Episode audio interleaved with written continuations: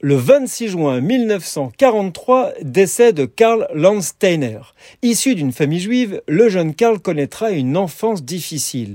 En 1891, brillamment diplômé en médecine de l'université de Vienne, il étudie la chimie organique et devient une véritable pointure dans cette discipline. En 1897, Karl rentre à l'université de Vienne pour effectuer de la recherche médicale. Âgé de 27 ans, il effectua une découverte qui allait changer à jamais la médecine moderne. En effet, il identifia les différents groupes sanguins a, B et O, qui aujourd'hui nous sont familiers.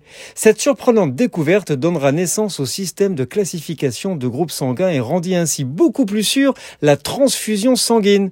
Le prix Nobel, lui, sera d'ailleurs décerné en 1930 pour le récompenser.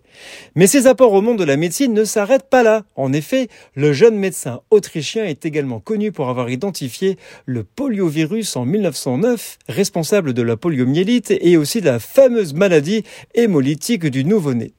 En 1929, il devient citoyen américain. Sa réputation internationale lui permit de rejoindre le prestigieux institut de recherche Rockefeller à New York, dont il restera membre jusqu'à sa mort. Il fut aussi intronisé au sein de la Royal Society au Royaume-Uni.